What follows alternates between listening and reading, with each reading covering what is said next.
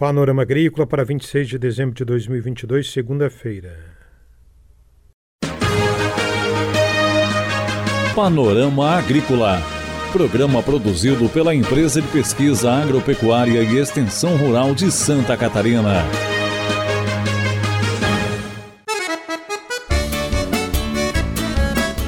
Segunda-feira de lua nova, 26 de dezembro. Este é o Panorama Agrícola para você preço da liberdade é eterna vigilância. Esse é o ditado de hoje.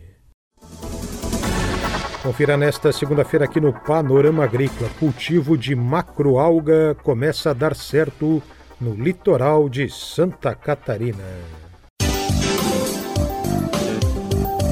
Confira a entrevista de hoje.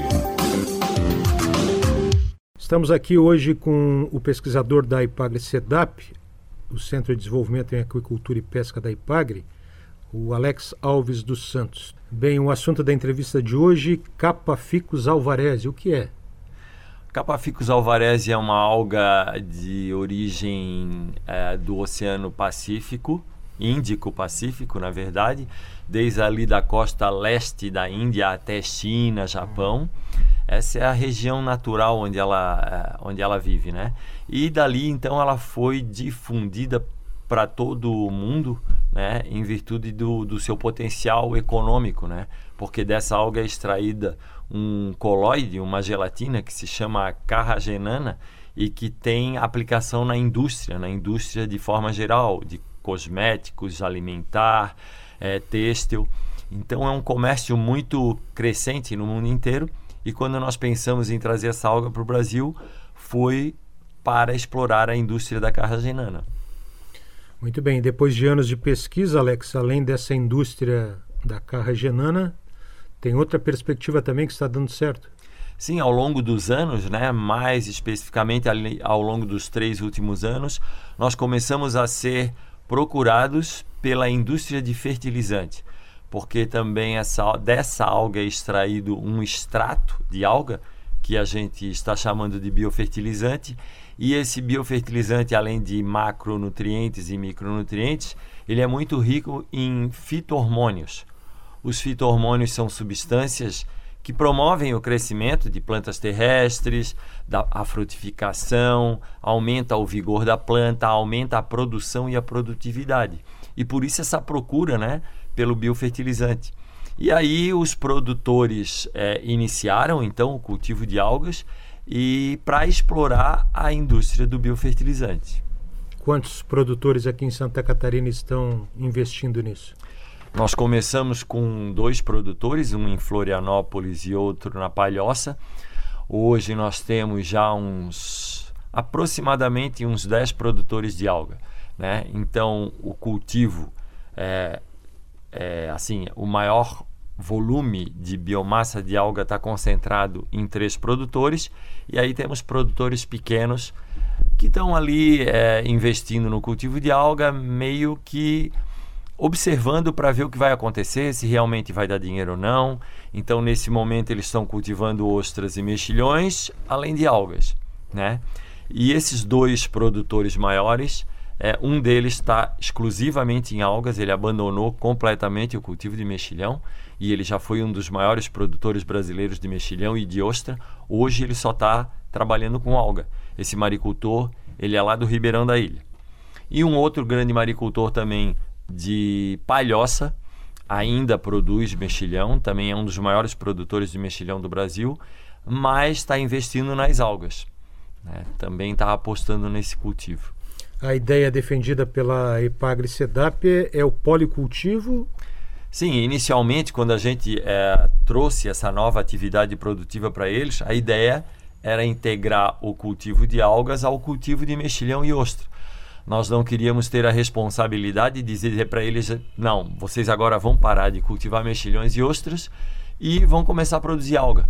Porque qualquer problema que houvesse, é, nós seríamos responsabilizados. Então a gente chegou com uma tecnologia de policultivo, de cultivo integrado, na verdade. Mas o que aconteceu na realidade é que os produtores estão investindo no monocultivo, né? E à medida que a cadeia produtiva fosse consolidando, acredito que deixarão de cultivar moluscos. Mas o policultivo é sempre mais prudente, né? Sim, o policultivo a gente defende essa, essa prudência, né? Porque qualquer problema que aconteça, ou com um molusco ou com uma alga, se você está trabalhando com cultivos integrados, com dois tipos de espécies, qualquer problema que houver numa espécie, tu consegue te safar na outra espécie, né? Se as algas morrerem, tu ainda tem mexilhão e ostra para vender, ou por outro lado, se uma maré vermelha atacar os cultivos de mexilhões e ostras, durante um mês, dois meses, você ainda pode comercializar as algas. Por isso a gente defende o, o policultivo ou o cultivo integrado. Mas na verdade o que, o que a, a realidade que está sendo apresentada é que eles estão apostando no cultivo de algas. A propósito, uh, a maré, esse fenômeno da maré vermelha não, não afeta a macroalga? Não. É, maré vermelha nada mais é do que microalgas e quem é que se alimenta de microalga? Os moluscos. Eles filtram as microalgas, comem para crescer. As macroalgas não, elas não são organismos filtradores. Elas absorvem nutrientes, fósforo, potássio, né, carbono para crescer. Então elas não filtram. Então a maré vermelha não afeta as macroalgas. Muito bem, estamos conversando com Alex Alves dos Santos, pesquisador da Ipagre SEDAP. Com relação à gastronomia, a macroalga se encaixa aí também? Sim, a macroalga ela tem várias aplicações, né? Eu estou falando aqui do biofertilizante, a gente já falou da carragenana, mas tem um segmento que é o segmento gastronômico muito interessante também, é, dentro de uma linha mais vegetariana, mais vegana. Então a gente buscando é, desenvolver é, a gastronomia da macroalga, nós buscamos uma parceria com o Senac e estabelecemos com eles um acordo de cooperação técnica. E qual é o objetivo? É que eles desenvolvam, nós fornecemos as macroalgas e eles comecem a fazer oficinas e pratos à base de macroalgas.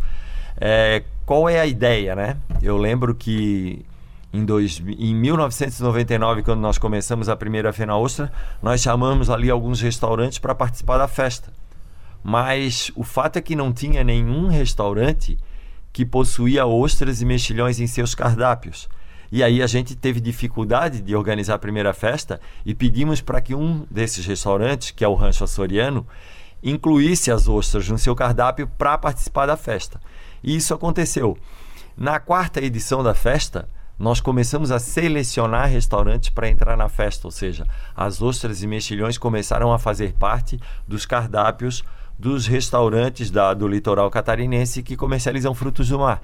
E essa é a nossa expectativa também com as algas, né? Começar a incutir nesses restaurantes é, a possibilidade de inclusão de um prato à base de algas no, nos seus cardápios. Eu sei que isso entra muito bem numa linha vegana. A alga tem um apelo é, é, de para a saúde alimentar muito interessante. Né? Ela é muito rica ali em nutrientes e alguns compostos que são muito é, bons para a saúde humana.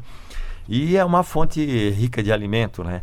Então a gente fez agora recentemente um evento junto com, com o Senac. O Senac apresentou lá vários pratos que eles elaboraram, desenvolveram à base de algas e eu fiquei impressionado com o material que eles apresentaram ali.